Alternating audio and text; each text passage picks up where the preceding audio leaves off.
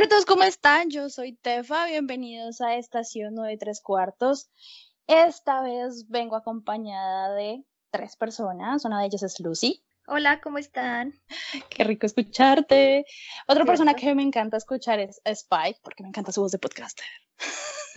Bueno, muy buenos días, tardes y muy buenas noches a todas las personas que nos están escuchando. Hola, Tefan. Lo deja uno mal. Sí, exacto. Se me atoró algo en la garganta, perdón.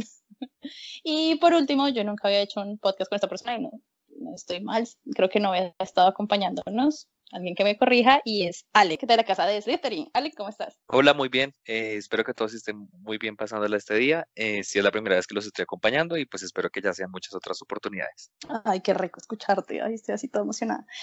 Eh, bueno, y nos vamos con un tema que, digamos, habíamos aplazado por respeto, por Tusa, por velorio, por muchas cosas. Y es el tema, como ven en este título, de Endgame. Entonces, pregunta fácil y es, ¿cómo califican esa película de 1 a 10 y por qué? Spike, ¿quieres empezar? Bueno, de 1 a 10, yo le pongo un 9 porque la verdad dejó sin sabor varias cosas en cuanto a la historia, pero, pero fue hermoso llorar de principio a fin otra vez y yo diría que 9, 9, 9, 5. Hermoso llorar de principio a fin, esa gente masoquista. Vamos con Ale, ¿cómo es tu puntuación? De 1 a 10, yo diría que también va por un 9. Pre- em, lo que más me importa de la película o lo que más me gusta de la película es que logra como completar muchos de los arcos eh, argumentativos que se crearon a través de todo el universo de Marvel. Y también, pues, hay que decirlo, eso de que lo haga uno sentir muchas cosas distintas, pues también es muy importante para que no le gusten las películas. Se pusieron emoción. Es que, es que fue emotivo en general, pero bueno, antes de dar mi opinión, Lucy, tu puntaje. Yo le doy 3000, no mentira. Eso es jugar sucio, eso es jugar sucio. Eh, sí, yo también, no, un 9.5. A mí me gustó. Ustedes, de pronto que son más fanáticos de los cómics y saben más de esas cosas, pues tendrían como más puntos para bajarle la puntuación, pero para mí estuvo bastante arriba. Lloré, reí, lloré otra vez. Entonces fue muy lindo. Yo creo que también me voy con casi un 10, o sea, 9.5. Es que, si digo, ya, ya pasó la tusa, fue un fin de semana. De hecho, fue como una semana emotiva. Estaban pasando muchas cosas porque también estamos por ahí los, los fans de Juego de Tronos, que estábamos viendo otras cosas cuando salió la película. Entonces, como que fue, fue muy emotivo porque fue algo muy bien logrado. Yo tenía miedo realmente de lo que pudiera pasar. Siempre podemos tener miedo de que, no sé, la embarren y que no nos guste. Habían cosas que eran un poco obvias, en teoría, por ejemplo, de que pues sabíamos que ellos iban a regresar.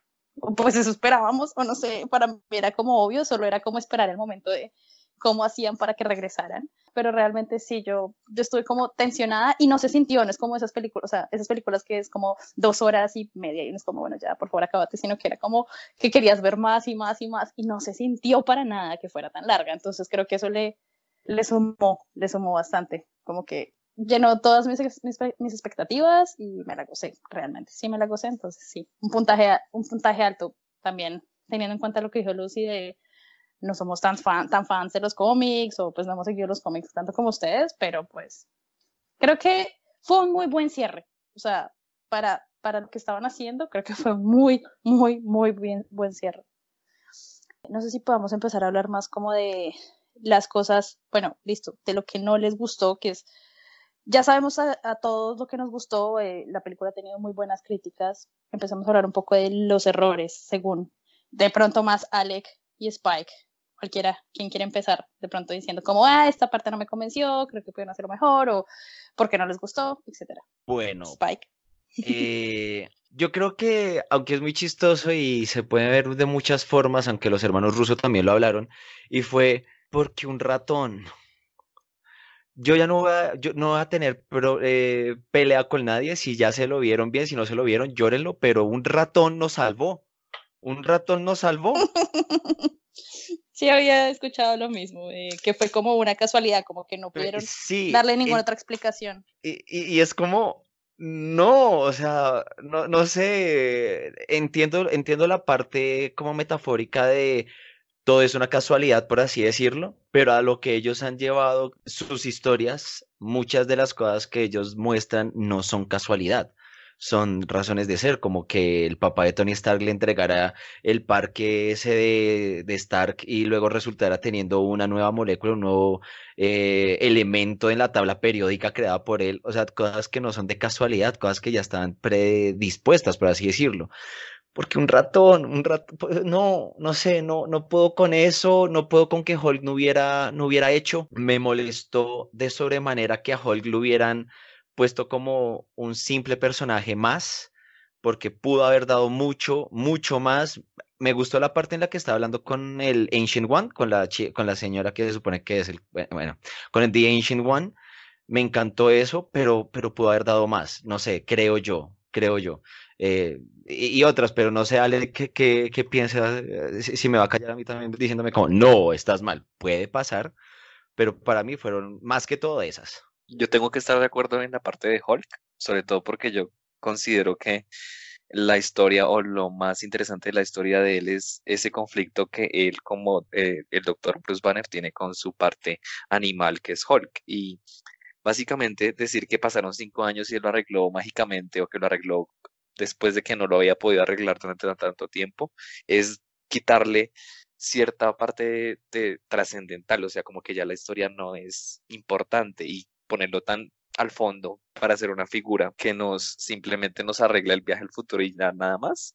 Y ni siquiera porque Tony Stark es obviamente quien hizo todo el diseño, es bastante como decepcionante para un personaje que lleva tanto tiempo. Eh, yo hablaba con una, una, un amigo que es así súper fan de Hulk y me decía como, es que Hulk es muy, muy, muy, muy, muy, muy, muy, muy poderoso, muy fuerte y no supieron cómo explotarlo, como que las cosas que pasan alrededor de él fueron como, como que se vieron muy vainilla, como, como que fue muy casual, como que no, no le dieron la importancia que realmente tiene. En realidad, pues sí, un poco la película fue, yo creo que fue bastante la despedida de, Tony Stark, pero que él, decía como, el, Hulk es muy bueno, Hulk es muy fuerte, tiene muchas historias, tiene un background gigantesco que ninguna de las películas se vio, eh, que tristemente en las películas de Hulk son bastante malas, creo. no hay otra forma de escribirlas. Y, y, realmente, pues, era como la última oportunidad que teníamos de, de, ver el potencial que tenía Hulk y no lo supieron de pronto mostrar mucho. Y pues los, las cositas que le dieron fue como más que todo gags, hasta el final que él dice como, bueno, pues, eh, perdón, hasta esa parte que él dice como soy yo el que tiene que tener el guante, pero realmente ni siquiera esa parte la explican por qué él, o sea, por qué realmente es él. Entonces como que no, no se vio todo el potencial que tenía. Sí, ya había escuchado como esos comentarios alrededor de eso, pero bueno, eh, no le han dado duro, tienen algo más que agregarle así como de cosas que le hayan faltado, de pronto una o dos antes del siguiente tema.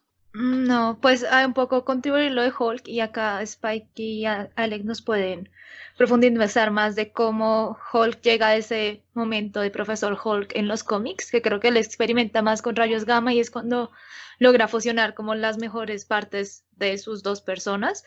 Ellos pueden explicar un poquito más sobre esto porque he visto en internet que yo, eh, que lo que les hizo falta de Hulk era explicar el proceso en cómo llegó a ese estado de profesor Hulk. No sé, ¿qué pueden, nos pueden decir ellos dos? Pues bueno, o sea, lo que sucede como tal es, mm, a ver, vamos por partes. En los cómics de por sí, eh, el trato que se ha tenido en cuanto a cómo un personaje tipo Dr. Jekyll y Mr. Hyde puede unir esos dos seres, sabiendo que, bueno, una cosa fue un brebaje y ahorita es algo de explosión gamma que fue su odio el que lo irradió.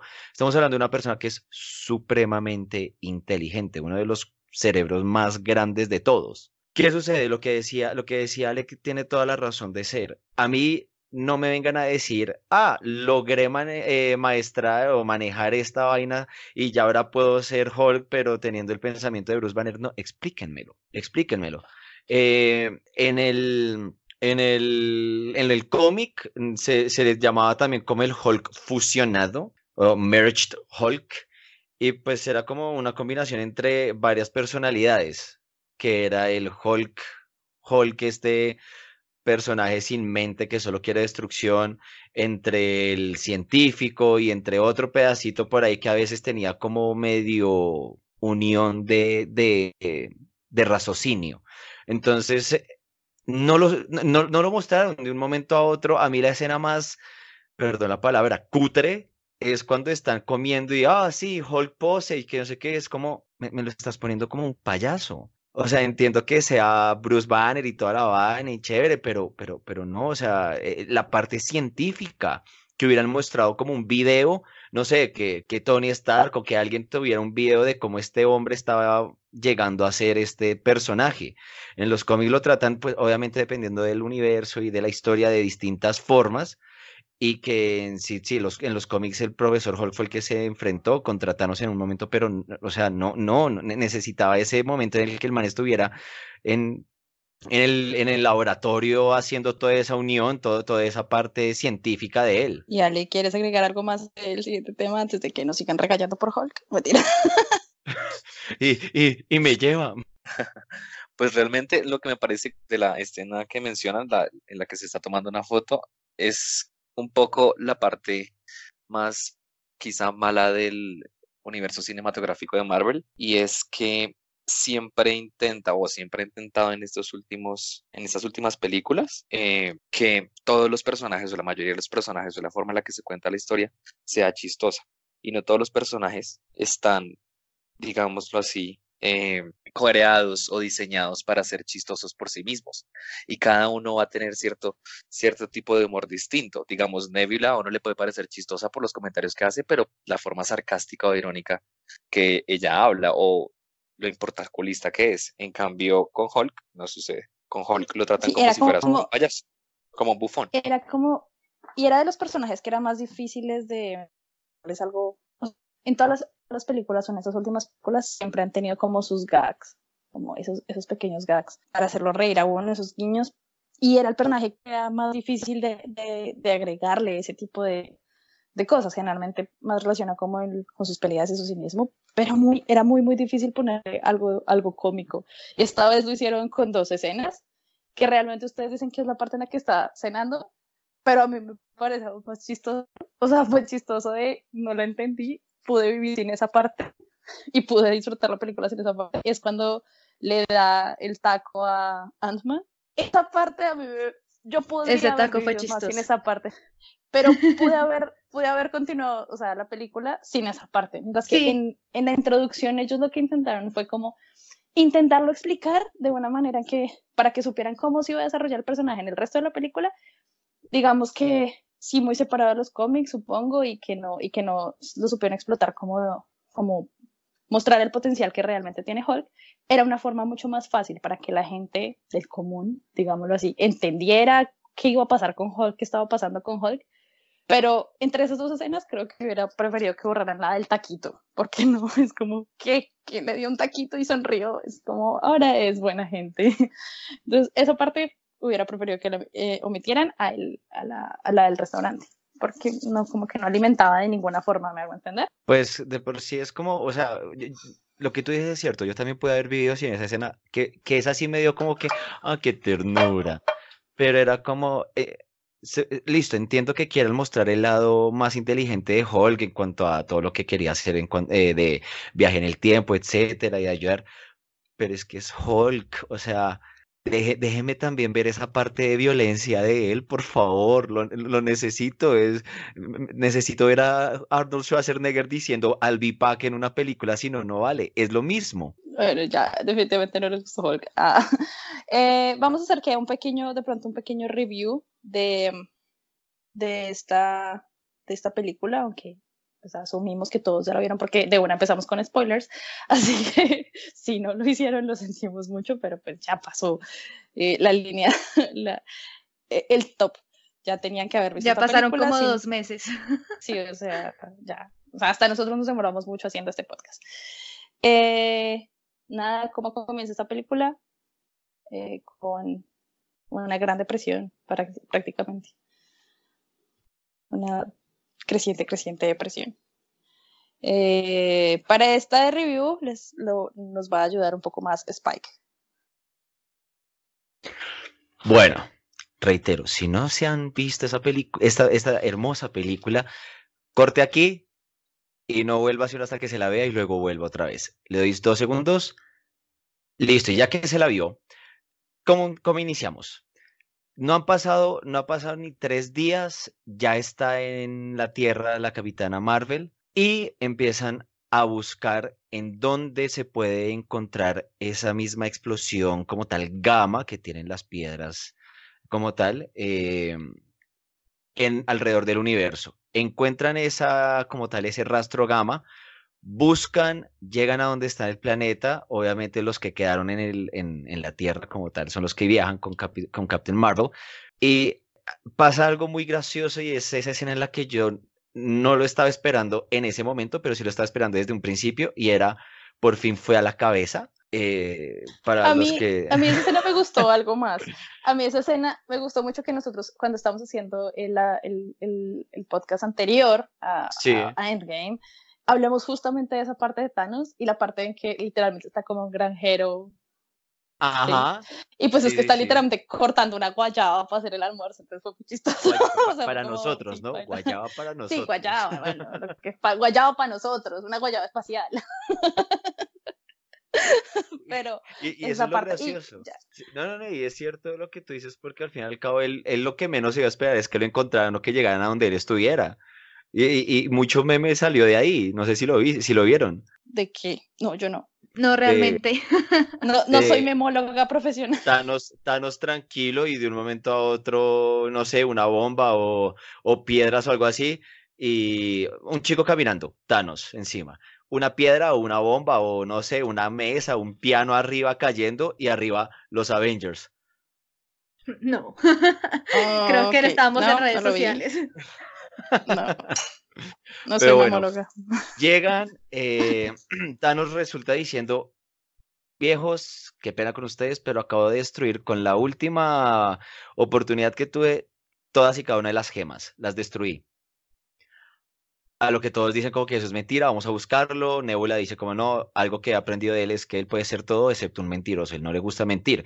Y eso lo vimos también cuando estaba hablando con Gamora. A lo que Thor le corta la cabeza y ya pasamos a los cinco años después de eh, Captain America está yendo a un grupo como tal de ayuda. Cada uno está en puntos. Sí, sí, exacto. Creo que sí.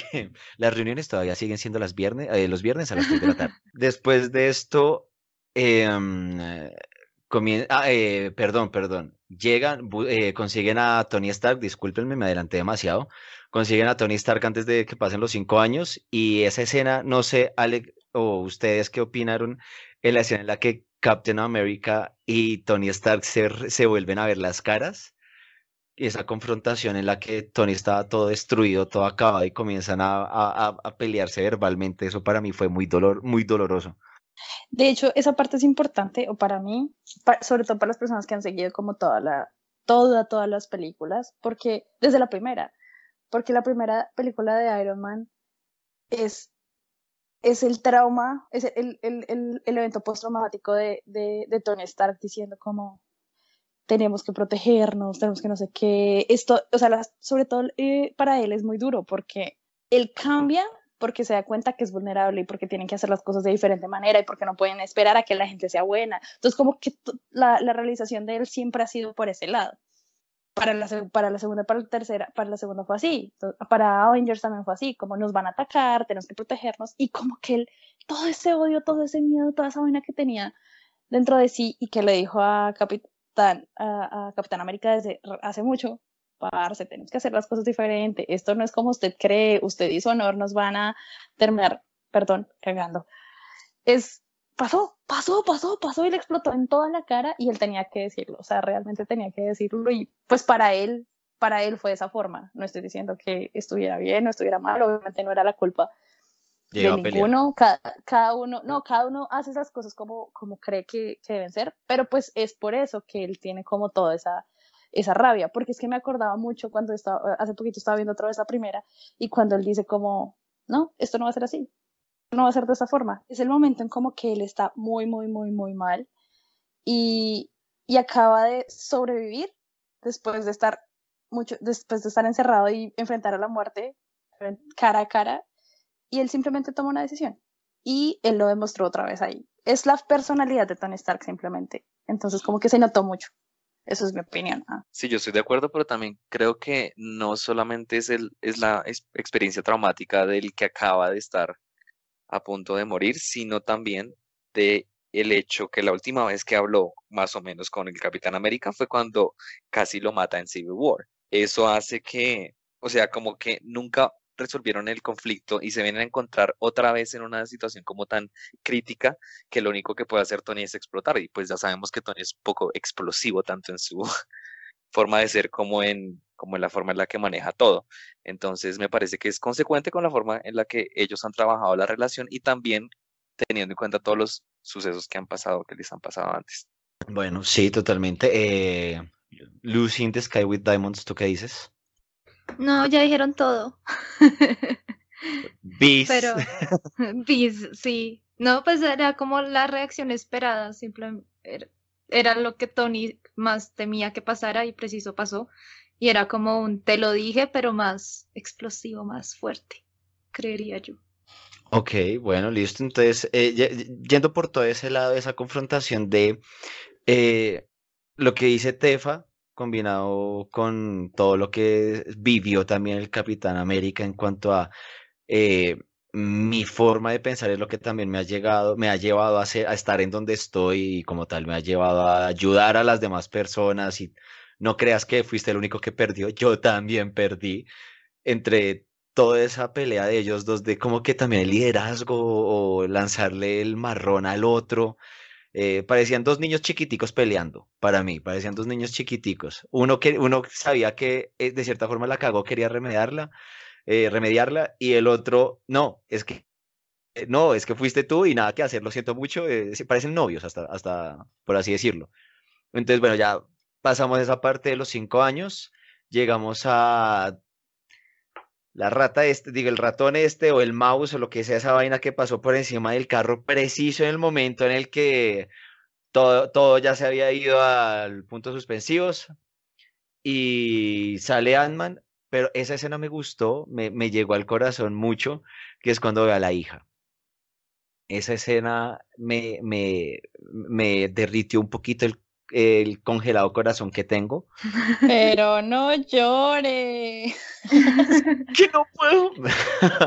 No, muy lindo y también a la vez muy fuerte porque ver a la hija y decir, viejo, perdí, perdí los años más lindos, por así decirlo, de mi hija, pero pues no fue mi culpa, pero aún así como Pero- que se le Pero la también cara. sabes. Pero ¿sabes no está? Que desaparecida.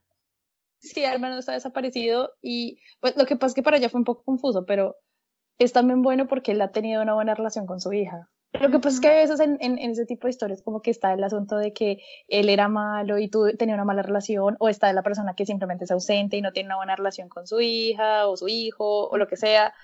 Pero estábamos viendo cómo ha- habían asuntos familiares por resolver, porque está él que estaba vivo y estaba, estaba viendo a su hija, pero por otro lado, nos podemos ir hasta Hawkeye, que lo vemos en, en algún momento más adelante, y es que Su perdió venganza. todo.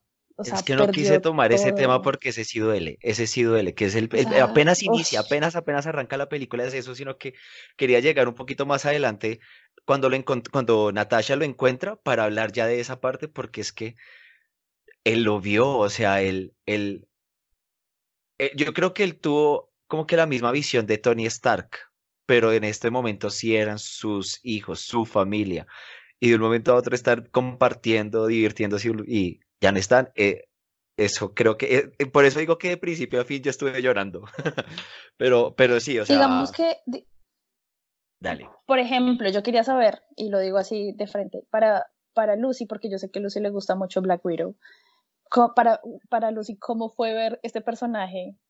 A ver, Badass Widow, eh, destruida. Es que tenía los ojos aguados, estaba com- comiendo porque le tocaba.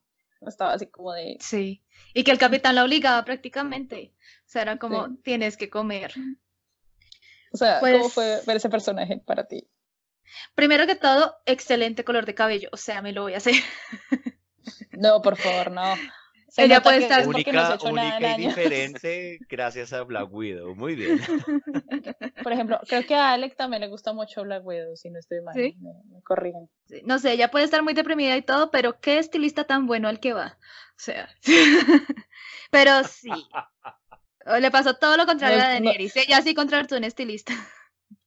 No es verdad, se nota que el pelo es como redejado porque no se ha hecho nada eh, durante cinco años, que es como me vale, no. no me importa lo que me pase. No, yo la vi y yo dije, la veo destruida, la veo mal, mija. No, porque el color que ella tenía era en un degradé de rojo a rubio. Era hermoso. Bueno, no sé. Por favor, dejen sus comentarios si les gustó el look de Black Widow. De pronto es que mi memoria me está fallando. Dejando de lado un poco el cabello. Eso ya será una discusión, para otras ocasiones. Yo digo que era lo que la hacía ver más humana, como que ella no era solo una asesina. En la película anterior nos habían dicho que, que, pues no podía tener hijos y que eso era lo que la- las habían hecho para que ellas no tuvieran como ese, eh, ¿cómo se? Apego sentimental hacia personas y tuvieran mejor capacidad para matar. Creo que ahí es donde Sí. donde vemos que puede que a ti te quiten la capacidad de tener hijos y aún así vas a conseguir una familia y que preciso le arrebataron esa familia que ya tenía. Muy triste, ya me voy a poner a llorar otra vez. No, chao, que hable, Sí, que hable otro. Dale, Alec. ¿También tenías comentarios sobre Black Widow? Sí, lo que yo creo es que, bueno, sí, ella se ve destruida y podemos ver como la parte humana de ella y cómo se preocupa por la gente que ya no está y cómo toda esa depresión que ella tiene adentro y que obviamente se demuestra en la forma en la que, en la que la ponen. Pero también yo siento y creo que es precisamente por la pelea entre Iron Man y Capitán América que ella es la única que siguió haciendo algo útil en el sentido de ella es la única que sigue manejando y digamos eh, recibiendo eh, como las observaciones que los otros que los otros que hacen parte de los Avengers le traen y que intenta coordinar algún tipo de equipo de superhéroes todavía como para mantener las cosas en calma. A pesar de que no esté sucediendo nada, quizá es muy importante que ella siga siendo la que coordina y podemos ver, o siento yo, que uno puede identificar en ella una líder en ese momento, a pesar de la depresión y a pesar de, cómo se sentía. Gracias, Alec, por acabar de decir exactamente eso y, y quería de una vez meternos, que nos metiéramos todos en ese tema directo. Y es, empezamos a ver los cinco años que transcurren y empezamos a encontrarnos con cada uno de estos Avengers en, como ustedes lo, como, como lo mencionaron, intentando continuar eh, su vida haciendo algo. Tony Stark se escondió, ¿cierto? Tony Stark fue a hacer su vida, pero se escondió. Aunque continuó de forma buena, por así decirlo, pero no quería afrontar algo, que era esa, esa verdad. Entonces, como que la ira todavía lo seguía. eh, también estaba Capitán América, que necesitaba apoyo de otra gente para no sentirse solo. Estaba Black Widow, que como lo dijo Lucy, como lo dijiste tú, Tefa, él, ella necesitaba seguir su ritmo. Porque si ella llegase a bajar un solo momento ese ritmo de querer hacer el bien, de querer continuar, eh, al menos ya no serán los mismos problemas agrandados, sino un ladrón o, no sé, un man con una pistola loco o algo así, pero aún así nece- necesitaba continuar un ritmo que ya llevaba desde hace años, o si no, se desmoronaba. Luego encontramos a Hulk, y es este personaje que tuvo un tiempo libre en el cual él, también por miedo, ¿cierto? Quiso hacer las paces con su otro ser. Y bueno, digamos que de cierta manera él creció un poco. Pero encontramos dos de esos grandes Avengers destruidos, sumidos, eh, sí, eh, lle- llevados a la posible casi autodestrucción. Y es mi Avenger favorito, que pues como se los había comentado en el anterior podcast. Hawkeye estaba destruido, Hawkeye estaba mal, pero su forma de pasar por esa depresión era venganza.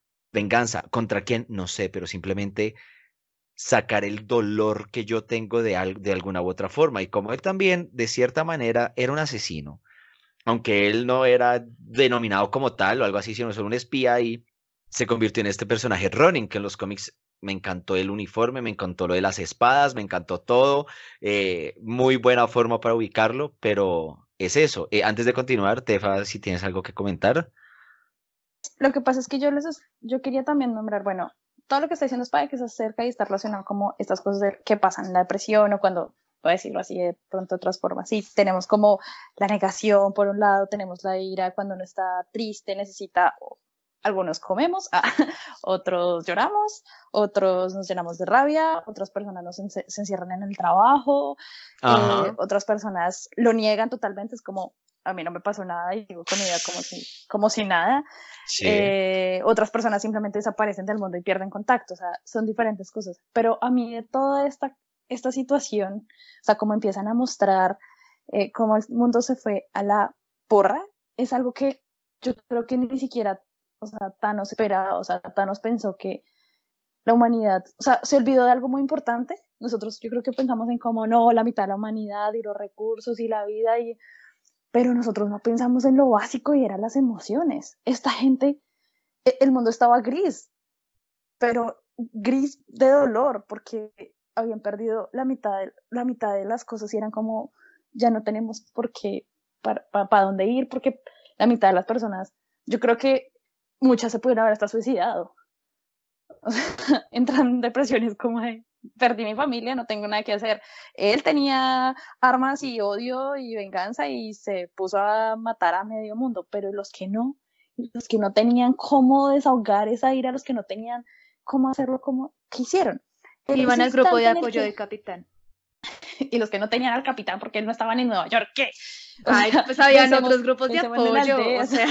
No, no, no, me refiero a que no es tan fácil. O sea, no es tan no. fácil porque pudo ser así, así tan random como papá que perdió a su esposa y sus tres hijos, o un niño como el que iba en la bicicleta que perdió a su hermana, a su mamá, a su papá y ahorita está en una casa huérfana donde los cuida una señora. O sea, las cosas cambiaron de un momento para otro para todo el mundo. No es como que le cambia la vida a una persona y tiene un grupo de apoyo alrededor, sino que la vida cambió para todos.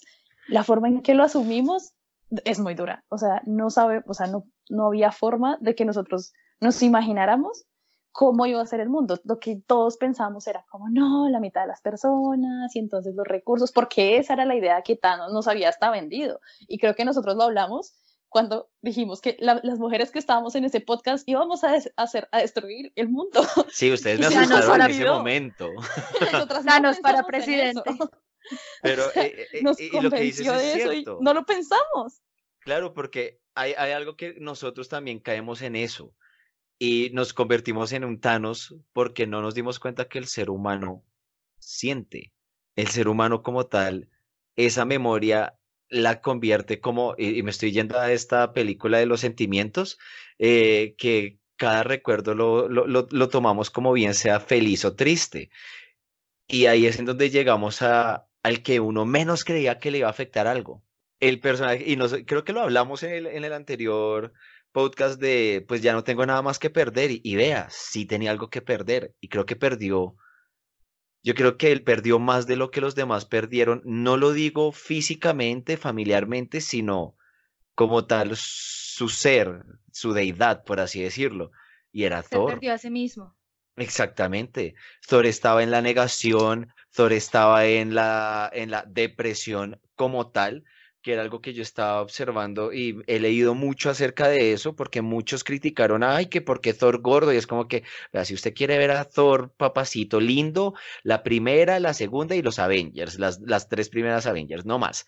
Pero Y ahora lo podemos ver en Men in Black. Chao. en Men in Black, eh, sí, pero bueno. Oh, sí. Pa- eh, peque- pe- pequeño paréntesis. Pero sí, o sea, ahorita, ahorita este Thor tenía que ser así y lo hicieron muy bien. Una persona sumida en el alcohol, una persona sumida en olvidarse lo que en serio sucedió. Cuando, cuando Hulk llega y dice como, eh, es que ya sabemos cómo, puede, puede que ya sepamos cómo ir eh, y destruir lo que hizo Thanos y eh, el man quedó como que ese nombre no se menciona acá. O sea, es, es esa muestra, aunque todos tienen una forma distinta de sobrellevar este tipo de situaciones, lo que hizo Thor es una de las que uno más, más está como allegado a observar en la gente. Que porque, eh, que porque X no estaba, por ejemplo, lo que tú decías, Tefa, de, de que hay personas que a veces sí están y hay personas que, que el papá que sí está, que no está, que nunca se importó por sus seres queridos. Y ahorita estamos viendo es este, este ser que es como eso, es como no, no menciona a esta persona y así yo voy a creer que estoy bien. Pero no lo estaba. Negación, Exactamente, totalmente. Yo creo que lo mejor de este Thor, sinceramente, es que puede hacer, eh, o sea, puede, todos los chicos ya pueden hacer cosplay de Thor y pues no se van a ver mal. mentiras, mentiras. Yo todavía no, porque sigo siendo morenito. Ay, ay, no hay nada que... Si Michael Jackson pudo, tú puedes. Mentira. Ouch, ouch. ¿Ale comentarios sobre esto?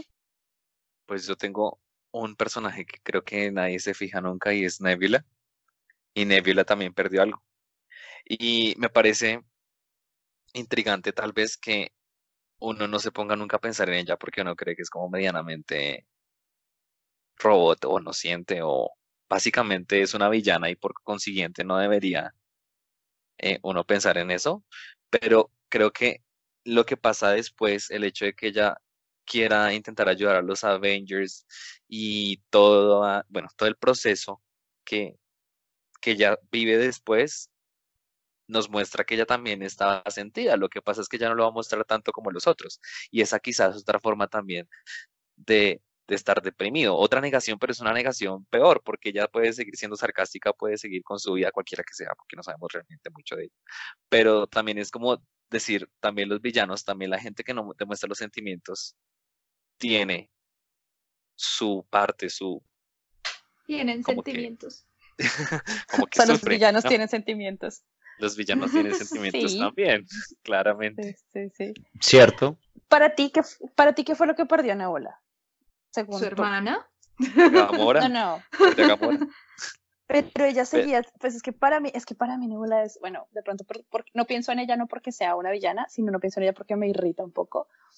Em, no sé, es de pronto que representa esas cosas como que, como que nunca supera. O sea, como ella es la persona que no podía olvidar, como que, como que se enfrentaba a, Gamo, a, a, Gamora una y una y otra vez, eh, peleando y todo lo que pasó y, y al final es como, ay, ya no tengo con quién pelear. O sea, como que igual era, para mí era incómodo de ver, digamos, las reacciones de, de, de Nebula, porque porque como que no, no la entendía, o sea, como que tanto tiempo peleando por algo y al final como lo que yo pienso que ella perdió aparte de su hermano fue como un horizonte, como que ella perdió por quién pelear, porque ella así mucho tiempo estuvo detrás de Thanos, después estuvo intentando matar a su hermana, era como, ya no tengo nada que hacer, intentemos ayudar a estos que están acá, pero no sé si quería ver a Gamora viva o sí, porque es que era un momento que yo pensaba que se, se, le, iba, se le iba a voltear la arepa, o sea, que, iba, que ella iba a ser el, el punto de quiebre. Que sí lo, que sí lo fue, que sí lo fue, pero no porque quisiera. O sea, como que al final sí lo fue. Yo, yo contradigo con Tefa. De, dale, dale, peleeme, peleeme. si, no, si mal no recuerdo, ellas ya no estaban peleando, ellas habían llegado como habían superado sus diferencias. Entonces creo que lo que le dio más duro a ella fue perder a su hermana justo cuando por fin lograron unirse, cuando por fin lograron hacer ese esa conexión como familia. Y creo que fue lo que más duro le dio y por eso su sed de venganza y después de intentar ver cómo reparamos y aún así ella sabía que no iba, o sea, su hermana no iba a volver. Exactamente, creo que sí. sí, es verdad. Sí, me parece que es exactamente el mismo punto porque de hecho ella cuando está con la Nebula de 2014 y con Gamora de 2014, ella le, le dice que ellas dos no van a ser así siempre y que básicamente se dice a sí misma, a su versión anterior, que ella va a perder ese horizonte del que hablaba Tefa, que era pues seguir a Thanos, y que lo único que le va a quedar es Gamora, cuando ya pues haya pasado, ya haya digamos, recorrido su camino de este villana a antihéroe, se va a dar cuenta que la única persona en la que puede confiar es en ella.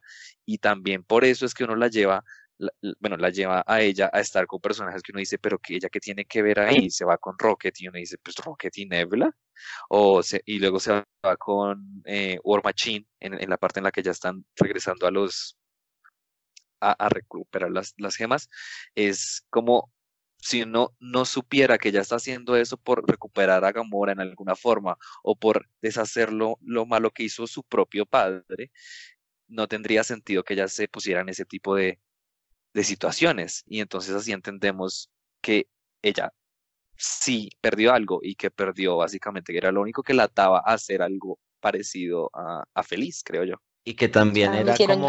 No, es que de pronto me reí ya. Algo, que, algo que, que, que, acerca mucho es lo que se trata en sí. Esa parte de ser vivo, ¿sí?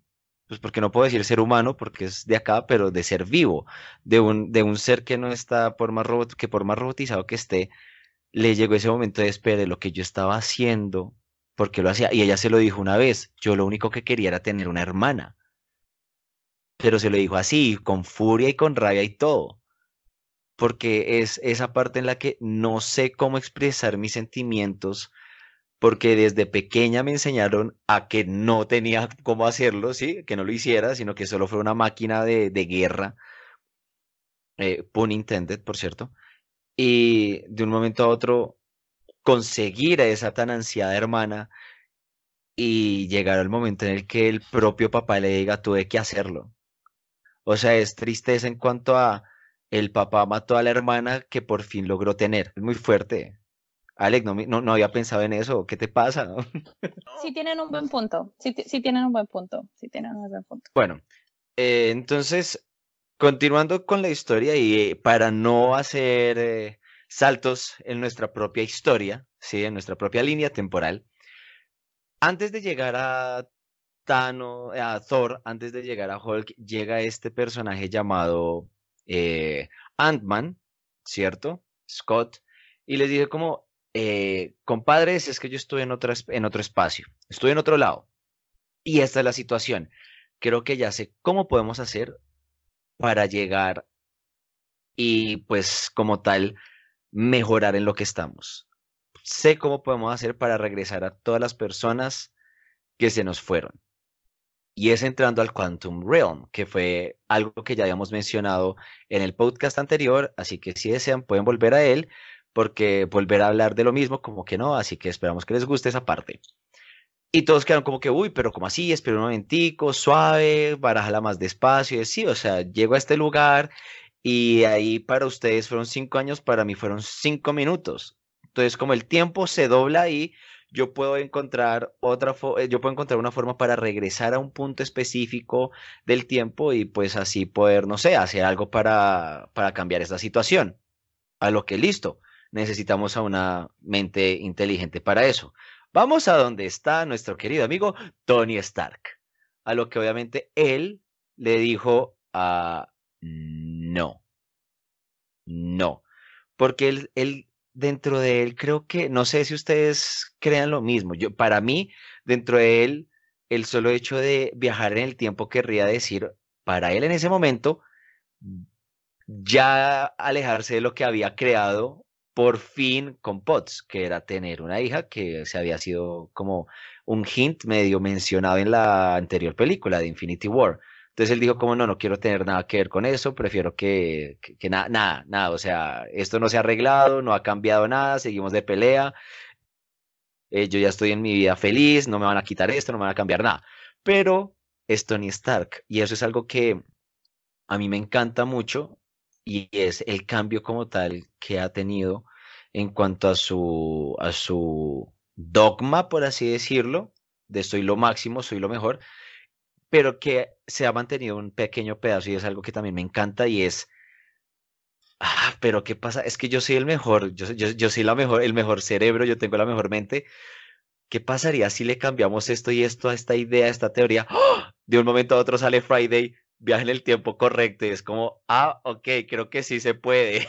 a mí me encantó, esa escena me fascinó y cuando él dice como, shit, que la, que la hija, shit, no, no, no, no, no, recuerda que esa es la palabra que puede usar mami. No sé, toda la interacción como tal Y luego ahí sí llegamos a Hulk, el cual ayuda como tal a, listo, venga, si se puede, veamos a ver, hacen las primeras pruebas, quedan fallidas y ahí es cuando llega Tony Stark, llegan los Guardianes de la Galaxia, lo que quedan, con Rocket Raccoon también, que lo hemos medio obviado, que también perdió a su hijo, y ahora sí comienzan, ok, vamos a hacer esto, vamos a arreglar esto. Comienzan a hablar de las distintas teorías en cuanto al viaje en el tiempo y toda la vaina, y deciden no volver, al, no volver atrás y cambiar este futuro porque ya no sería en el que están, sino, mejor aún, volver al pasado en donde estaban puntos específicos de nuestras gemas, de todas las gemas en general, traerlas acá, traer a toda la gente y pues ya, ya vemos, ya vemos. Entonces ya, ya, ya, ya al menos tenemos toda esa parte solucionada, ya Thanos no existe, entonces todo bien, todo relajado. ¿Qué sucede? Ahí es en donde entramos a una parte del viaje en el tiempo. Yo no soy matemático, no soy físico, no soy químico, no soy científico, ni mucho menos. Si alguno de ustedes tiene un mejor conocimiento en cuanto a la teoría e hipótesis del viaje en el tiempo, por favor, cálleme. Porque yo no te puedo callar, o sea, no te puedo como tal callar, pero agregando el tema del viaje en el tiempo de lo que no sabemos hacer, es, ellos mismos hacen la referencia de dicen como no funciona así, no funciona así, y, Nebula dice como son los estúpidos. O sea, como, ay, a ver, es viaje en el tiempo, es lógico, es como, a ver. Pero es muy chévere porque utilizan así como, o sea, que no funciona como en, eh, como en las películas que nos han mostrado, es como, no, no funciona así, o bueno, puede funcionar como esta, entonces como que intentan como propia versión del viaje en el tiempo, lo cual no está mal, estamos hablando del viaje en el tiempo y cada película que ha pasado alrededor del viaje del tiempo tiene sus propias teorías. Es como, por ejemplo, hablar de Doctor Who. Doctor Who tiene paradojas por doquier. Por doquier. Entonces, como, tú no puedes hacer eso, pero no le importa, lo sigue haciendo. Entonces, eh, digamos que yo, esa parte del viaje del tiempo la perdono, pero sabíamos que iba para allá, entonces fue interesante ver. Bueno, y Alex, yo, es que yo sé que la forma de pensar de Alec es un poco como que mejor en cuanto a esta parte, porque la mía es mucho más de fantasiosa. Entonces, esto sí, por favor, que Alec tome la batuta. Yo no quiero después decir algo que nos terminen demandando por falacias o cosas así. De acuerdo, pues yo no sé tampoco mucho de teoría de, viajes del tiempo, pero a mí me parece que la forma en la que trataron el viaje del tiempo, como la forma en la que ellos regresan a determinados puntos para no cambiar o para no generar otro tipo de líneas alternativas, tiene lógica. Poniéndose uno a pensar en, que eh, si yo viajo al pasado para cambiar algo que va a afectar mi futuro, o sea, o mi presente, entonces yo ya no voy a tener razón para volver a viajar al pasado. Eso es una paradoja digamos, yo quiero recuperar a esta gente que se murió, si yo vuelvo a pasado para recuperarlos y digamos que el viaje del tiempo arreglará mi propia línea temporal, yo ya no podría volver a esa línea desde la que yo salí, porque ya no existe. Ya la gente no murió, entonces yo ya no estoy volviendo desde ese futuro.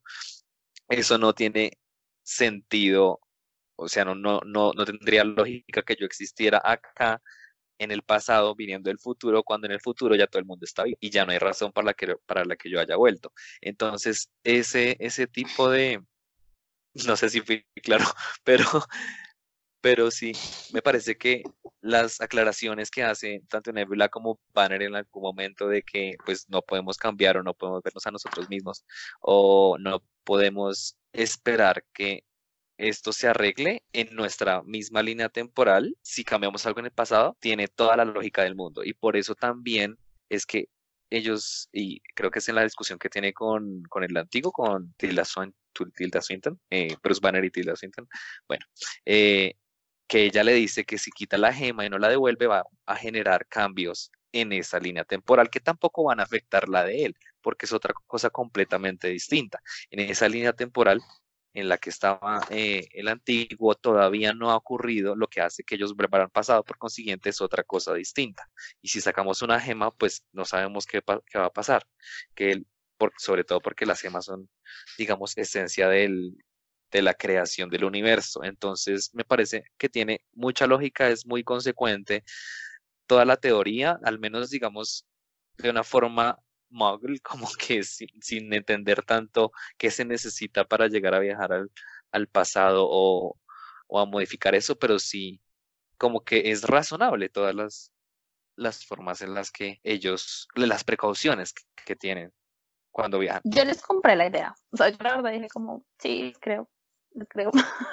Solo que al final hubo algo que no, que era como raro porque ellos, pues teniendo en cuenta de que ya no vas a tener razón de viajar y bla, bla, y van a crear otra vida temporal, sí fue muy chido. Pues para mí fue un poco extraño que, que quedara como, ellos ya habían regresado y el Thanos del pasado va al futuro para pelear con ellos. Entonces, cuando matan al Thanos nuevo, que es el, Thanos, el Thanos del pasado, entonces ya no hay Thanos que los mate, que, que, que recoja todas las gemas y los desaparezca, me hago entender. es un poco confuso de explicar. Pues, sí, es como fueron a un lado y luego regresaron. Exacto, es un poco confuso, pero a mí me gustó. O sea, fue como, les compré la idea. Me, me gustó cómo lo hicieron. Y que también, o sea, es, es, que, bueno, esa parte del viaje en el tiempo es algo raro porque cuando, cuando, cuando está War Machine y Nebula, que golpean a Quill y yo me, reí mucho. Eh, que es es como el inicio de la primera de Guardianes de la Galaxia, que, que van por el, el del poder, la, si la gema del poder. Cuando vuelven, la que eh, hay algo que no sé, bueno, no sé, no, no, no, e, esa, en esa parte sí me perdí un poco, que era como que la Gamora de ese 2014, creo que es 2000, sí, 2012, 2014. Sí, 2014, 2014. 2014, gracias Alex, del 2014, comienza a ver y a procesar lo que ve y procesa la nebula del 2020 piola. Y comienza a ver y es como que quién está ahí. Gracias, gracias. En 2023 y es como que comienza a ver y comienza a, a, escucharse y, y, a ver todo lo mismo que está Gamora y uno es como, ¿qué pasó aquí? Espera un momentico, de que me perdí. Yo, yo me perdí en, nada, o sea, un parpadeé y me perdí por completo en ese momento. Y luego llegan a donde está esa Gamora con War Machine. War Machine es el que se regresa. La otra Gamora del pasado es la que se queda. Y ahí se abre el debate de cómo es que sucede toda esa cosa. Eh, pues lo que yo entiendo es que las dos nébulas, la del futuro y la del pasado, estaban en la misma línea temporal, es decir, estaban en ese momento en el mismo, en la misma historia, digámoslo así, también estaban en lugares cercanos, como tienen parte cibernética, la una estaba haciendo resonancia con la otra. Entonces, digamos, supongo yo que ella tiene algún, que ella tiene algún tipo de conexión, no sé, como algo así como un internet entre, entre inalámbrico, eso es inalámbrico. Sí, es como. Y Bluetooth a todo al mismo tiempo y futurista. Y GPS. Sí, sí, todo, todo. Yo, yo, yo diría que tiene sentido en, el, en, en tanto Nebula es un androide. Eh, eh, tiene que yo supongo que Thanos le habrá implementado alguna forma de localizarla para evitar que ella, la que ella lo traicione de alguna forma y también para solicitar su servicio cuando sea necesario. Y pues me parecería de hecho muy útil que si uno es parcialmente eh, una máquina, pues tenga conexión a Internet o algún tipo de GPS para poder saber o para poder solicitar ayuda. Entonces, eso es lo que pasa, como las dos nébulas están en la misma línea temporal, no importa que una sea del futuro y la otra sea del pasado, sino que tiene más o menos la misma tecnología, creo yo. Yo lo veo así, yo voy a, voy a explicarlo, voy a explicarlo. Con la otra. Dale. Es como que no hacen interferencias, como cuando tú tienes personas que usan Apple, ah, mentiras. Si tienes dos dispositivos diferentes, pero que comparten como la misma, no la misma conexión, sino eh, la misma, digamos, ¿Sistema? banco de memoria, sistema operativo, no, que, que es como que guardan el mismo, la, la misma memoria. Memoria, y las, las dos están en diferente lugar. Una no tiene internet y la otra sí tiene internet, una sigue recolectando datos, recolectando datos se conectan las dos porque están muy cerca, en teoría, pues ya al menos están en la misma línea temporal, y lo que hacen es que se sincronizan. Entonces, la otra memoria dice como, esta, hay, otra memoria cerca y esa memoria tiene esta información, así que la voy a cargar a mi memoria. Y entonces están compartiendo esa información. Pues por eso, o sea, yo lo, yo lo entendí así, la verdad, pero fue un poco extraño, sí, sí fue un poco raro, pero también les compré la idea, o sea, para mí tenía sentido. Pero ahí estaba ella embarrándola otra vez, es que, uy, me la tienen que mostrar siempre haciendo modas, ay, Dios mío, no puedo con Pero, ella. pero no fue culpa de la nebula de, del futuro. No, no, no, obviamente. No, no, no, fue fue. culpa de ella. No fue, no fue. A mí lo que la mandó no actualizar como- su sistema. A mí lo que me pareció chistoso Fue a fue que cambiar la nube. o sea, cambiar- War Machine regresó y, no, o sea, regresa y no dice como, uy, nos falta alguien, sino que dice, ay, ahorita vienes. No, es que yo creo que regresaron al tiempo. Yo no, Según- yo no sé. Según yo lo entendí, todos regresaron al tiempo porque todas las historias como que los mostraron viajando por el tunelcito, cayendo todos al, Al mismo tiempo. tiempo. Entonces yo creo sí, que cuando, o sea, Nebula la secuestran y todo, y cuando por fin la Nebula del pasado pues oprime el botón, como que la mete como si hubiera si, lo hecho al mismo tiempo que lo hizo War Machine. Creo que fue así. Mm, un poco raro, esa parte. No, o sea, rara. sí se regresó primero War Machine, pero como la idea era que sí o sí iban a llegar al mismo punto, en el mis, a la misma hora, en el mismo segundo, entonces no importa que yo lo hubiera hecho cinco minutos o dos días después, sí o sí llegaría al mismo tiempo que todos los demás. Nosotros sin los viajes en el tiempo no funcionamos. No, no, no, necesitamos un matemático.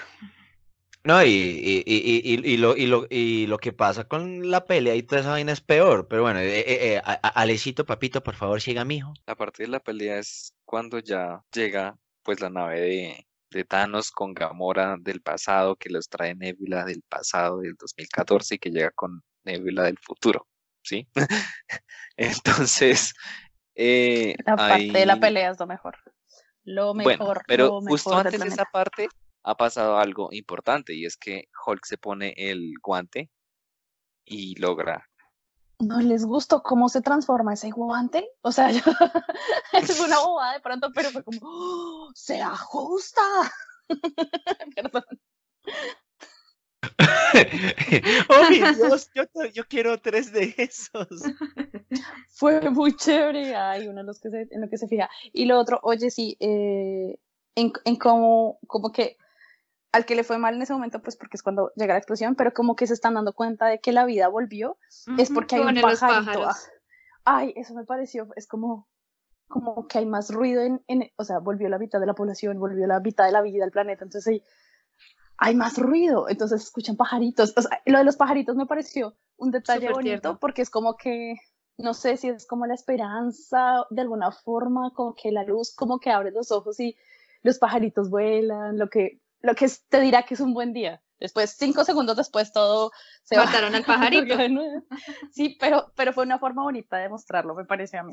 Y eh, creo que Spike iba a decir algo sobre... Un, un ag- un agregado, un agregado antes de que, de que Ale continúe con esa parte de la, his- de- de- con esa parte de la pelea, y es lo que tú dices de el que más perdió, que fue, que fue como tal Hawkeye, acababa de, a- de perder el doble, porque se dio, se dio que cada uno tenía que ir por una gema, ¿no? Entonces, a, al- preciso a Black Widow y a Hawkeye les tocó ir por la del alma. Esa para mí, de toda la película, esa pelea fue la que más causó revuelto en mi corazón, porque no era como pelear por todo el mundo, sino pelear por, por ver quién ama más a quién. y es que yo te amo más, entonces me voy a sacrificar yo por ti.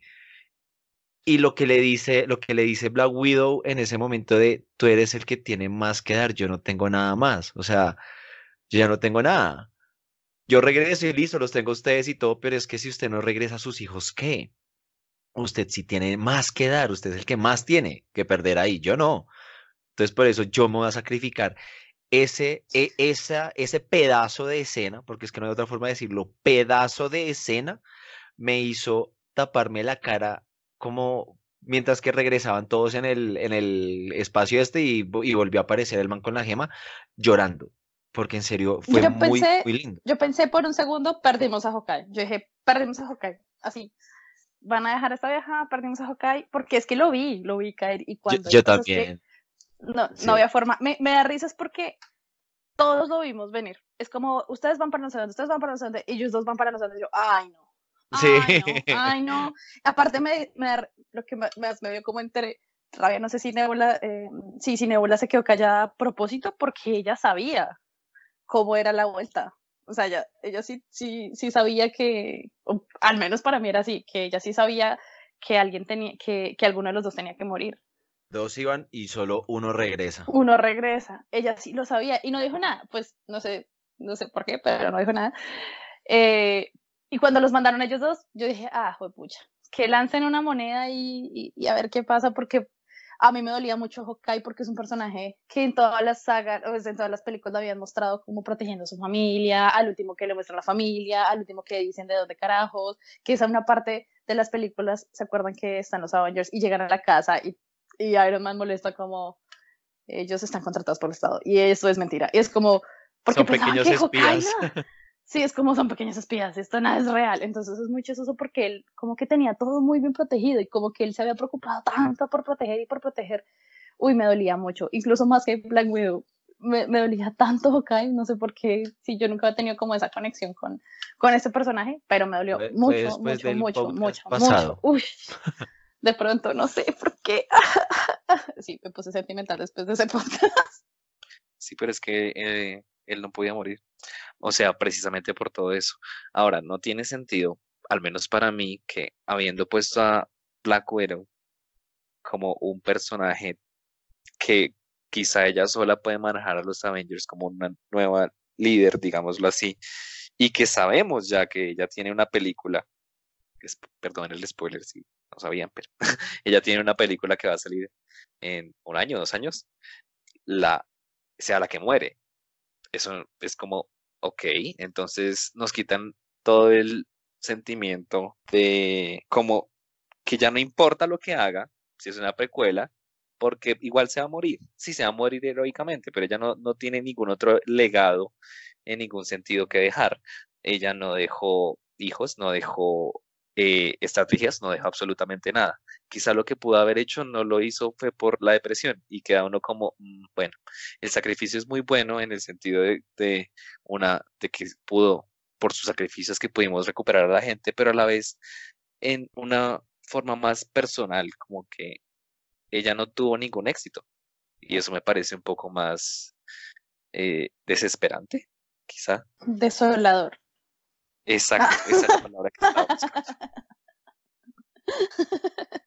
Yo sí Ah, sí. difiero un poco, yo sí difiero un poco porque yo creo que esa misma, e- ese mismo sacrificio que ella hace la convierte en lo que ella creía que no sería. Ya se dio cuenta que sí iba, que sí logró tener una familia por más experimentos que haya pasado, pero aparte de eso, ella podía limpiar todo ese pasado que tenía, todo ese pasado que tuvo todo eso negativo que le tocó hacer, lo limpiaría sabiendo que gracias a ella volvería a la vida. Es como, ah, perdón, me meto en esto, pero es que ya que Tefa tocó un poquito el tema de Doctor Who, el viaje en el tiempo, mi doctor, que es el noveno, eh, que Christopher Eccleston, cuando él tuvo una cosa que me encantó y es por eso que es mi personaje favorito, él llegó después de la guerra y justo después de haber destruido todo un, un mundo y un planeta y muchas cosas, cuando llega a la Tierra, después de eso llega y dice,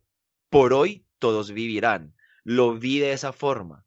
Yo lo, yo lo sentí de esa forma. Que por esta vez, con la muerte de ella, va a haber vida. Ya no por la vida de ella va a haber muerte, sino al revés. Ya por mi muerte va a haber vida. Entonces yo creo que es como aún mucho más trascendental. Una pregunta. ¿Qué piensan de pronto de la muerte de Vision? O sea, ¿creen que...? Pues porque había gente que estaba esperando que Vision regresara y que Continuemos, entonces. incluyo. eh, eh, co- continuemos. Entonces, yo creo que, yo creo que eh, la pelea es lo que sigue del tema, ¿cierto? No mentiras.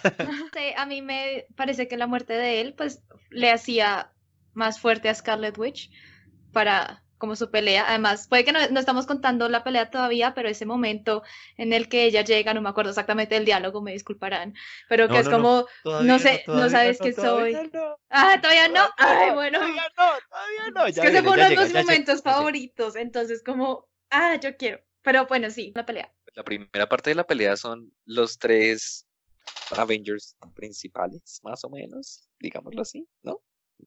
Capitán América, Thor y Los- Iron Man están papás, peleando contra, contra Thanos, exacto. Ellos tres están peleando contra Thanos. Ay, el capitán, Dios, con el martillo. Uy, no, no, qué emoción. esta es la parte más emocionante, que de hecho cuando uno ve que el martillo lo está, lo está moviendo alguien, uno dice, hmm, como quién, quién puede ser digno del martillo. Y no, obviamente, o al menos yo, lo primero que pensé fue Vision, que ustedes lo mencionaron ahorita, pues porque Vision ya había tenido el martillo una vez. También pensé en Captain Marvel, pero yo dije, Captain Marvel, ¿por qué va a utilizar el martillo? Eso no tiene sentido. Bueno, que ella pues es un personaje y todo secundario. Eh, y bueno, cuando uno dice que es el Capitán América, uno dice, o sea, hay un momento en el que uno se da cuenta que todo el proceso, todo ese camino que él tuvo como superhéroe, no solamente lo hizo como más fuerte, sino mejor persona, o sea, ser digno de tener el martillo de un dios y siendo un humano cualquiera. Pues sí, un poquito mejorado, pero es un humano cualquiera. A mí me parece, eso es más emocionante y pues sobre todo que está peleando contra el Thanos así, o sea, con el, Thanos del pasado y así como, como tan frente a frente, me pareció una cosa muy, muy emocionante. Eh, antes de, antes de que... Dale, dale, dale, dale. Yo creo que ya nos habían dado una pistica y era en Age of Ultron, que él como medio, o sea, no lo levanta, pero se mueve como un milímetro. Yo creo que sí nos habían dado una pistica de que pues Capitán América lo iba a levantar. Es verdad, yo también estaba pensando en exactamente lo mismo, que, mm, que él había como medio movido el martillo, había gente que decía como que él sí había que, sí lo podía mover, pero no quería que, que Thor supiera, pero, pero está, pero está que el, ay, perdón, eh, está, está el asunto como que él se había, o sea, yo siento que también como que él se liberó de su culpa en películas, en sus películas anteriores, no sé, eso es lo que yo sentí, como que ella era digno de.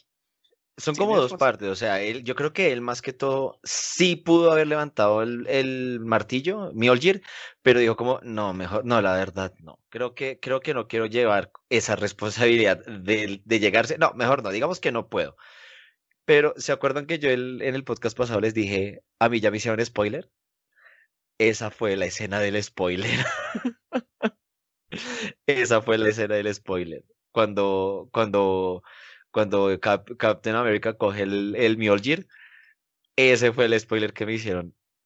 Vean lo buen ser humano que soy que no les dije. Qué pena, ya solo quería dar esa acotación, ya no hablo más. Bueno, no sé, la siguiente parte de la pelea. Lo, bueno, lo, que sigue ahí, lo importante es que estamos viendo a Hawkeye corriendo con el, con el guante del infinito, escapando de los Chitauri, creo que son, el ejército este extraño del Thanos del 2012, de, eh, de Avengers de 2012 y de Thanos del 2014. Y bueno, él intenta salvarlo y luego aparece Nebula, ¿no? Me estoy equivocando, aparece Nebula la antigua, la del 2014 con Gamora del 2014 y ahí es una pelea que no recuerdo muy bien, no sé si alguien más quiere seguir con eso. No, pues la pelea de por sí como tal, la pelea fue interesante porque era como que ese momento en el que él dijo... Muy emocionante. Sí, sí, fue, fue genial, fue genial. Y aparte también que Gamora no estaba sino Gamora estaba hablando con la nébula del pasado, que ahí fue cuando, créame, ah, hágame caso, por favor, parcera, créame que, créame que usted y yo, y ahí lo que tú decías, ahí él, explicaba a ella como que esto no va a ser siempre así, nosotros cambiamos, que sé qué, y ahí es cuando ellas dos salen, destruyen a esta nébula, este loco sigue corriendo y bueno, no sé, ¿quién de ustedes le gustaría decir la parte más breathtaking, la que más quitó alientos y, yo creo que hizo gritar a todo el público con el a tu izquierda? ¿Quién quiere decir eso? Yo la diría, pero quiero, quiero, quiero que una de las chicas lo haga, si se acuerda bien de esa parte. Mm, ¿De qué estamos hablando? Ah, porque para mí la que hizo gritar a todo el mundo fue la que el martillo, cuando Thor, cuando Capitán América levantó el martillo, fue todo el mundo en la sala de cine prácticamente hasta yo, o sea, como re, ¡oh! no sé qué otra parte estamos hablando, ya me perdí. no, creo que ese momento que por ah, que Capitán pues América levanta el martillo y tiene el escudo y por más de que los tiene ambos, igual Thanos le sigue como ganando y que está como rayos, no voy a poder. Y ahí sí viene lo que decía eh, Spike. Dale, Tefa, tú puedes. Tefa, tefa, ¿qué está tefa, tefa. No, o sea, Esto e- es esa parte, O esa sea, escena, aparece, esa escena ah, es cuando se buena. abren los portales. Sí, sí, que eh, está Capi- Los Captain. America Ah, está ahí no, viendo sí, todo sí, ese, sí, todo eso, Ese eh, ejército. ese ejército y el man ahí, No, a mí me gustó esa, esa, que esa, esa escucha, escena. recuérdense que es lo primero Mm. que le escucha, ¿se acuerdan que vos Captain, escuchas? Captain, Lo eh, primero es, que es, escuchas es es, la de... es- están, ¿no? ¿Cómo se llaman? Sí, sí, Eh, sí, sí, sí, y que eh, es, a es ¿cómo se llama? Ah, Sam Wilson, Sam El, Wilson, el Sam soldado del invierno. Y No, Sam, no, Sam, Sam. el, eh, es Sam el que, eh, lo, el que dice, Sam, es Capitán, Sam, ¿me el primero que escucha? Es Sam, es Sam. a su izquierda. Sí, sí, no, fue muy bueno. Dice, cuidado a su izquierda, dice, a su izquierda, y empieza a ver un círculo de- alrededor, pero es que la escena es muy épica. O sea, yo me repetí, eh, me la repetí de nuevo en cine solo por ver de nuevo esa escena, porque es que es muy épica, aunque me la quiero repetir de nuevo escena por escena, como pararla cada segundo, porque hay mucho por ver. Y es muy emocionante porque no pensé que fueran a traer a todos, todos, todos los ejércitos como tal. O sea, sí sabíamos que regresaban y yo decía, bueno, sí, va a llegar eh, va a llegar el Doctor Strange, va a llegar Spider-Man, en fin, van a llegar porque, pues, ajá. De hecho, fue esto que yo en el momento en que todos regresaron y que revivieron a todos, de pronto no lo hicieron tan obvio y fue, y fue interesante de ver que no hicieron tan obvio como de mostrar la escena en que todos están regresando, ex- están existiendo de nuevo, me imagino que se reintegraron, sí, en un momento los desintegraron y los reintegraron. Y no los mostraron a ellos reaparecer, sino que simplemente se dio por hecho de que habían regresado. Pero yo no pensé en, ah, Spider-Man acá, ah, Doctor Strange. Sabíamos que iban a armar. Pero cuando se ve todo este ejército que dicen, como aquí estamos, estos no están solos, hijo de madre, yo dije, oh por Dios, ahora sí, esto es Endgame, esa es la batalla final que hemos estado esperando y yo creo que nos dieron gusto.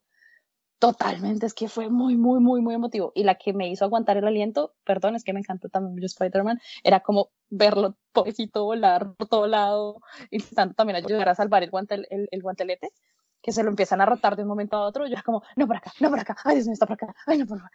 No, sufrí. Además que es "No". un niño, o sea, es un niño en ese, en ese caos totalmente. Sí. Y no olvidemos que creo que y está, Antes está la de parte todo eso, perfecta, que es es- como que está que está abrazado al guante también. No, y, y antes de abrazar el que- guante, el otro abrazo que hizo, que fue cuando Iron Man lo vio Mira, Tony. y lo Ay, abrazó. Oh, ok, no, esto se no. siente bien. Ahí yo perdí, yo, me, yo perdí, yo perdí la fuerza. Además que lo pues yo me acordé Aparte- mucho aparte- en me acordé mucho en Homecoming que pues como que le va a dar el abrazo y él es como no, solo quiero abrir la puerta y en esta ocasión Sí. es como venga por acá, venga lo abrazo, mi niño. Estoy llorando Aparte otra que vez. prácticamente Tony toma la decisión, porque al principio les dice, él al principio les dice como, ay no, Spike.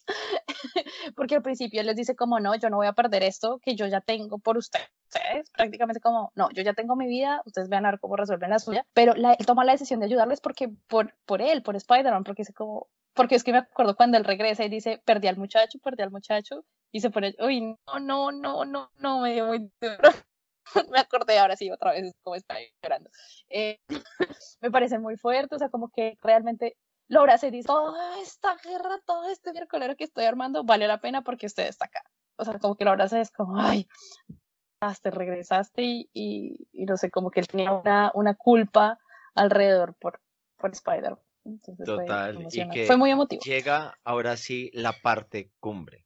Se están agarrando, ya Capi, ya Capi tiene el martillo, eh, Thor y Capi se van pasando el martillo, el Mjolnir y el Stormbreaker como si fueran muñecos de trapo, pero llega la parte que en serio hizo la película. Se ven con esto, con Doctor Strange y sucede lo siguiente y esto sí, chicas, hagamos silencio, escuchemos a Alec cómo lo va a contar, por favor. Esa es la parte en la que hace como un guiño, ¿no? Que, pero, bueno, antes de eso, antes de que le- él le hace un guiño, hay que rebobinar un punto, creo yo, porque contra Thanos están peleando una cantidad de, personajes importantes. Hay un momento en el que llega Scarlet Witch, que creo que eh, es lo que Lucy nos quería contar, y que ella básicamente está intentando vengarse por la muerte de Vision, y no porque haya matado a Vision, sino por el hecho de que utilizó a Vision. Creo que eso es el, el problema. Mm, Y ahí es que Thanos se da cuenta que ella es muy poderosa para, para él y hace que todas las naves que están pues encima de todo ese mierdero, perdón por la palabra, eh, empiecen a disparar a tierra a pesar de que van a afectar a su propio ejército. Y entonces ahí es como cuando nos Sí, vuelven a le hacen volcar. advertencia. eh, sí, nos vuelven a volcar ahí el, como el juego iban ganando, digamos que los buenos, y nos vuelven a volcar con eso el juego a que los malos van a ganar. Y entonces uno dice, bueno, ¿y quién nos podrá salvar? Y sale Captain Marvel, lo que me parece a mí que es una cosa muy de fanservice, quizá. O sea, la mujer se ha ido por no sé cuánto tiempo, no ha aparecido, no ha hecho nada más sino que traer la nave de, de Iron, eh, de Iron Man cinco años antes y aparece justo cuando vienen a atacar a tierra y cuando nadie más que ella puede destruir todas esas naves así como si fuera un bulldozer. Bueno, está bien. Digamos que yo digo que tenía que aparecer en, en algún momento. Vuelto a ser- ah. Y luego viene a pelear con, no estoy seguro si esa, esa es una parte antes o si es después que, o sea, si ella primero coge el guante e intenta irse eh, en el, como hacia el portal que, que tiene Scott Lang o si antes pelea con Thanos. Pero ambas partes me parecen un poco, digamos, la parte en la que ella o necesito ayuda para poder pasar a través de toda esta gente y, y llegar al, al portal para entregar el, o para llevarme el guante, para desaparecer las, las gemas. Y salen todas las mujeres y uno dice, bueno, muy chévere, girl power, perfecto, pero no veo la necesidad. Es decir, aparte de mostrarnos que están todos los, de, de que están todas las heroínas, todas las los personajes fuertes de Marvel, no hay necesidad de que le ayuden a ella. O sea, ya nos demostró que ella puede destruir una nave completa varias veces. Ya hemos visto como tres veces destruyendo naves como si fueran cualquier cosa. Y vamos, van a decir que ella necesita ayuda para pasar allá. Bueno, para mí eso no tiene sentido. Bueno, muy chévere que hayan puesto a todas las heroínas. Y después es que, o antes, no estoy seguro, perdón, me confundo un poco, es que pelea con Thanos y vemos que ella tiene la fuerza suficiente. Antes de que. No. Perdón. Es, es- es que no fue- estoy seguro cuál de las dos partes es- va antes o, de- o- o- y cuál va después. Creo que primero ella intenta ir a, a entregar el, el guantelete, luego como que algo pasa y ella vuelve a pelear contra Thanos y ahí es cuando vemos que ella tiene el poder suficiente para sostener a Thanos, que se lo puede quitar y Thanos simplemente quita la, la, la gema de, de poder y coge y le mete un puño y uno dice como, ah, bueno, tan fácil era deshacernos de ella, bueno, sigamos. Eh, Eso, eso es, e- e- esa parte es después. Primero, eh, Clint tenía el guantelete, luego lo cogió T'Challa. T'Challa como cosa rara, pobrecito, no sé si es porque es negro en serio o qué, pero siempre le pasa mal algo. eh, que es cuando eh, eh, Maw eh, comienza ahí a, a agarrarlo en rocas, luego llega Spider-Man, Spider-Man coge el guantelete y es cuando le, eh, le pone al, al, al traje como, no me acuerdo qué es lo que le dice, algo como de asesinato brutal o algo así. Para mí sonó así. Modo de asesinato. Modo de asesinato brutal, hiper mega Spider-Man. Comienza a pelear toda la vaina y después eh, llega esta, este, este personaje y le dice como, hola, eh, hola, eh, hola, me llamo Peter. Ah, hola Peter, ¿tienes algo, ¿tienes algo para mí? "Eh, sí, gracias. Y ahí llegan todas las chicas y todo, girl power y toda esa vaina. Se manda contra el, contra el de Scott. Y Thanos lanza su, yo no sé, esa vaina de espada doble filo tipo Darth Maul que lanzó contra el, contra la van, explotó, coge el guantelete y ahí sí sucede esa parte de, oh sí, te sostengo, me, me, me pegaste un cabezazo, pero no lo siento. Ah, no lo sentiste, espérate. Si ves esta gema morada, ahora la tengo en mi puño y boom, chao, vete de acá. Y seguimos. Eso fue chévere. A mí me gustó esa parte, la verdad. Yo sé que eh, hubo críticas al respecto porque hay que Girl Power. Bueno, porque yo creo que no le, no le dieron tanto protagonismo a Capitán Marvel y es porque querían como que se, se separaran, o sea, como darle la despedida a estos personajes y pues si la vieja tiene... Es que, es que la pintaron ya muy, muy overpower. No sé cómo van a hacer para, para, para arreglar las cosas más adelante respecto a ella. Ya es como la solución que han dado en general, es como ella no puede estar todo el tiempo acá porque ella tiene que salvar otros mundos. Y es como, ok, la, la nena está ocupada, por eso tenemos más de un superhéroe. Ok, pero era importante que los otros que estaban en la casa, o sea, Thor, Iron bueno, en fin, eh, cerraran, cerraran y fueran como los protagonistas. ¿m? Y intentaron como darle la importancia a ella porque en la parte en que en la parte en que están las mujeres hay gente que no le gustó a mí me gustó, me la gusté, lo siento, me gustó verlas todas chévere ver el Gear Power. Yo sé que hay mucha gente que no le gustó, pero no importa, yo me la gusté. Fue súper obvio, no me gusta que me lo ventas más cadito, pero igual también. En ese momento, en el momento de la película dije, uy, me emocioné. Después dije como, bueno, sí fue un poco obvio, pero bueno. Bueno, y entonces ya pasado esta pelea eh, en cuanto a, bueno, este personaje, ahí sí viene la decisión, ahí viene la decisión más, más fuerte de todas. Y yo creo que es lo que demuestra el verdadero cambio, el verdadero cambio que ha tenido este personaje llamado Tony Stark o Iron Man. Y es algo que voltea a ver a Doctor Strange. Doctor Strange levanta únicamente, únicamente un dedo, recordando que solo hubo una forma en la que se ganaba contra Thanos. Y dice, ok, no sé qué voy a hacer, pero lo voy a hacer. Cuando después de que Thanos le pega a este personaje y la manda a volar, y vuelve a poner otra vez la piedra, que no, no sé, no sé si soy solo yo, pero soy feliz viendo como todas las venas o toda esta parte del brazo se convierte en los colores de las gemas y todo eso. Y de un momento a otro se, se la balanza, se le manda encima sin pena y sin gloria. Y dice, y eh, yo creo que es la, eh, bueno, ya, voy para eso. Coge, le, le, coge el guantelete a Thanos, comienzan a forcejear esa parte. Thanos comienza a golpearlo, a golpearlo, lo saca, lo bota por allá bien lejos. Mira su guante. Y lo más chistoso es que no, no, mira las gemas, no, veamos nada más la palma del guante, ¿sí? Como para que no seamos tan obvios. Y dice, soy inevitable, una, una palabra muy fuerte diciendo como, ok, se fue, ahora volvió, pero del pasado y es como que más joven, o sea, hace más fuerte, más ágil, más todo, por eso es tan overpower, como, como decía Tefa. Y pues, ¿qué pasó? Volteé a ver su, su guantelete vacío, totalmente vacío, sin las gemas. Y yo creo que ahí es en donde todo, yo, empecé a sudarla, yo empecé a, a, palidecer ahí, yo ya dije como ya sé qué es lo que están diciéndome, se veía venir desde, desde la, la película pasada, voy a llorar, ya aquí fue que lloramos, yo no, yo no me lo voy a venir así, yo no sé, ahí sí refuto inmediatamente, pues yo sí no me lo voy a venir.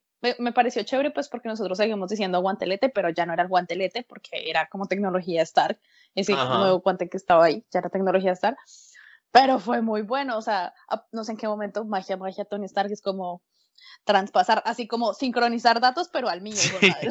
a, él no lo hizo con Nebula, pero sí con mi guante. Sí, exacto.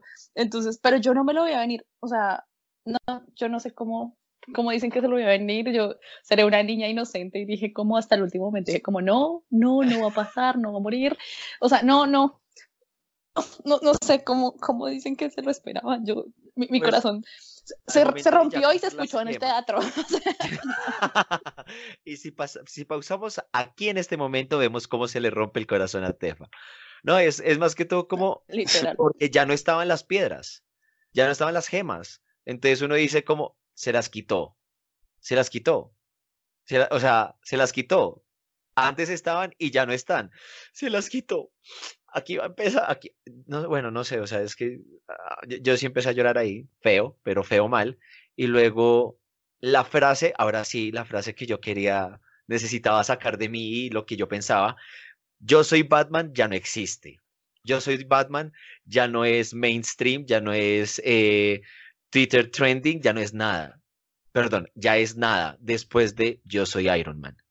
Porque con la misma con la misma frase con la que oh, iniciamos toda una década de películas, también la terminamos. Diciendo yo soy Iron Man. Que eso fue después de, de, haber terminado la película, que eh, los hermanos rusos dijeron como, ah, venga, eh, necesitamos que, no sé, necesitamos que digas algo mejor o no sé, eh, este loco de acá que nos ayudó con la edición nos dijo que qué tal si tú decías, yo soy Iron Man. Y él como que al principio estaba, no, no, no, y después dijo, bueno, sí, ya volvieron a grabar solo ese pedazo con él, diciendo eso, yo soy Iron Man. Y fue lo mejor que pudieron haber hecho para terminar bien todo eso. Eso sí no me lo sabía. Wow. El final, el final me pareció chévere. Eso fue chévere. Bravo, aplausos a, Spike por la información. Ese dato no lo tenía. Gracias, gracias. Pero sí, es, ese, ese tipo de cosas es como los... me, los me dolió mucho, pues listo, lo que pasó con Iron Man. Pero No, no, no, eh, continuemos antes de que aquí continuemos antes de que aquí todos terminemos con lágrimas y no podamos terminar de hablar.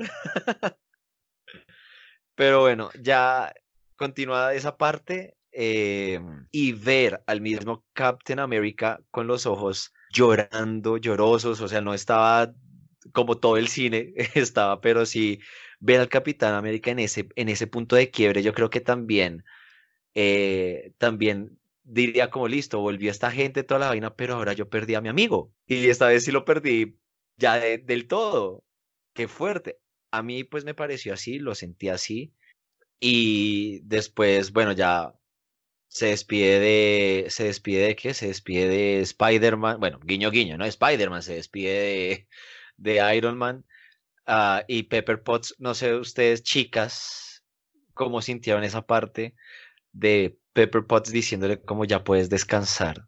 O, o- o no sé ustedes cómo vivieron ese... No. Muy triste. no, la vieja, la vieja fue muy fuerte. O sea, me gustó mucho que no Sí. fuera como la tragedia de que, lo- porque se puede hacer así, como que lo abraza y llora, sino que la vieja dijo, aparte, ella coge a. Spider-Man, lo quita y le dijo, tranquilo, tranquilo chico, no te preocupes. Y le dice, puedes descansar. Obviamente se le nota el sufrimiento, no es como que relaja, pero como que lo hace para que él se vaya tranquilo porque ella ya es como, ya, no te preocupes, basta, vamos a estar bien. O sea, como que ella es la que, la que, la que lo deja también ir en paz porque no, no, no la ve, o sea, no deja que, no deja que la vea sufrir en ese momento. Entonces fue, fue chévere. Para mí fue como decirle, eh, como que ya nosotros nos vamos a encargar de esto. O sea, tú siempre te estés preocupado de que tienes que protegernos a todos y a todo el mundo. Ya tú hiciste tu trabajo, ahora es nuestro turno. Nosotros te reemplazaremos. Entonces fue como, qué tr- triste. Pero yo no puedo parar de pensar es de, de, en la hija. O sea, pobre niña. Pero bueno, eso es para otro momento. No, yo creo Sí. que en general, en general la, la, la despedida de todos fue un gran cierre. O sea, en general la película, sí, ya Pero nos vamos a la- hablar como la despedida, de lo que pasó como con Capitán América, eh, cómo se despiden todos los personajes. Es que llamaron a Raimundo y todo el mundo y pagaron tas, tas, tas para que todo el mundo estuviera en el funeral de, Tony Stark, lo que fue muy bueno. Y para, O sea, para, tas, tas, para tas. abrir esa parte y ya para terminar con broche de oro y decir gracias por todo, un pequeño hint, porque us- us- ustedes saben cómo es el, lo, lo bonito de pensar a futuro. Hay una persona, un chico X en el funeral de Tony Stark que está solo. Que no es un Sí, sí, yo sé quién X, es. el niño de Es la, de la tercera película. película. Sí.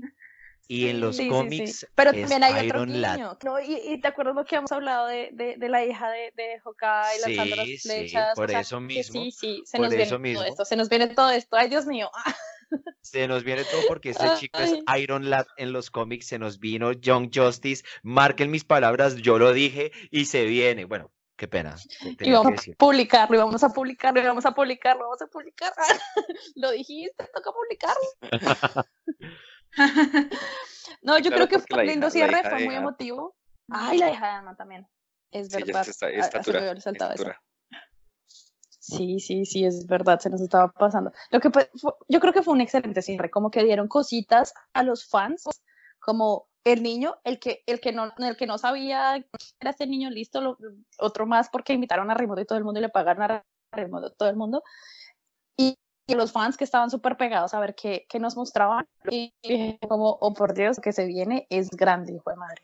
Entonces yo creo que fue un cierre muy emotivo. Los- si usted no lloró en esa película, discúlpeme, me quito el sombrero y que, que- que me siento mal por usted por no tener corazón. ¿Qué clase de ser Pero- humano no lloró?